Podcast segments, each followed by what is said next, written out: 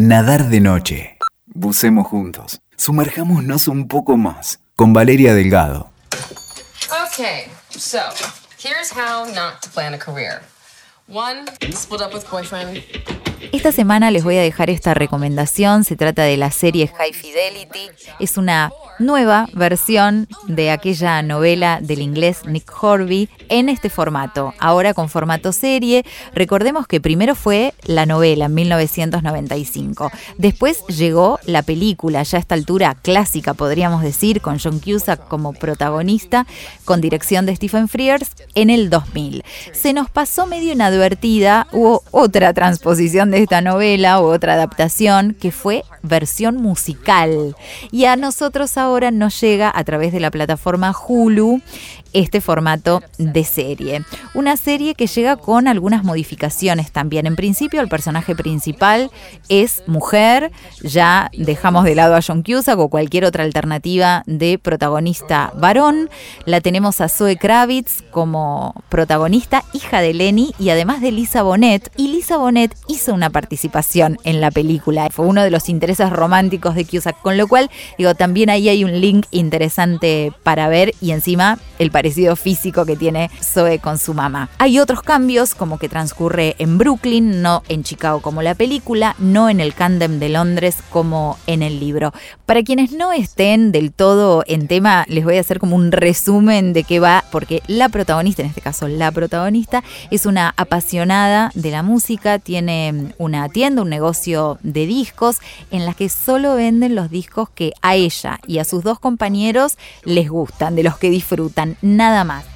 Y bueno, lo que le sucede es que a sus treinta y pocos vuelve a tener un fracaso amoroso y entonces decide armar un top 5 con sus peores rupturas, playlist, por supuesto, incluidas, y reencontrarse con cada uno de ellos, de sus ex, para intentar entender el porqué de esas rupturas. Y acá se da también otra modificación, porque no solo hay un ellos entre sus ex, sino también hay ella entre sus ex.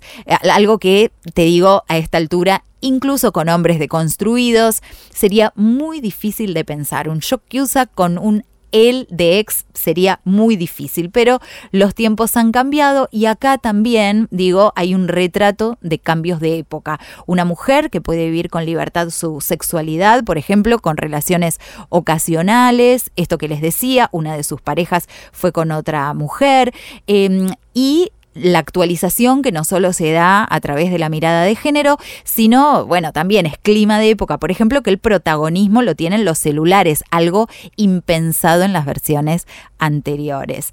Eh, para mí hay varias cosas que funcionan bien.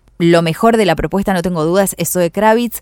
Tiene el carisma suficiente para que su personaje, Rob, sea diferente a los anteriores. Y también hay algo que sostener desde ese personaje, porque hay algo que se mantiene, que funcionaba en la película y que aquí se mantiene como formato, que es que la protagonista le habla casi en forma constante al espectador, rompiendo eso que se llama cuarta pared en busca de complicidad. Y hay que tener ahí como una empatía, un carisma, un algo que te conecte muy directamente con la mirada del espectador. Y esto Zoe Kravitz lo consigue.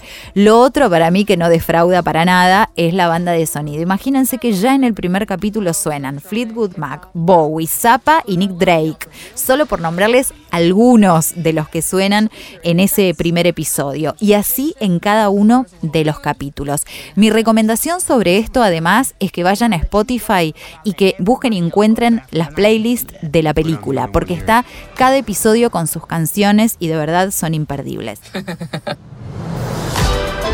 Es cierto, puede ser que esta serie no sorprenda como sí sorprendió la película en su momento, que aportaba una novedad sobre todo esto que decíamos en el formato, en la manera de contar, en la idea, eh, también en este antihéroe que tenía como protagonista.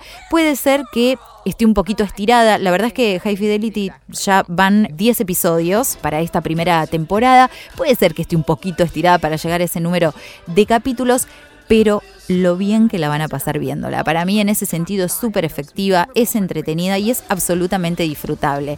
Si les gusta la música, sobre todo si les gusta el pop, rock, ni hablar, es una serie que van a disfrutar de principio a fin. 10 episodios, como les decía, de media hora cada uno, con producción de Hulu y Atenti, que cuando venga Disney Plus a la Argentina, que esto va a ser en unos poquitos meses nada más, va a tener incorporados todos los proyectos y todas las propuestas audiovisuales de la plataforma Hulu. Eso es para que lo tengan en cuenta. Mientras tanto, sí la encuentran, ¿eh? la buscan y la encuentran esta versión en serie de High Fidelity, alta fidelidad. Escuchaste Nadar de Noche. WeToker. Sumamos las partes.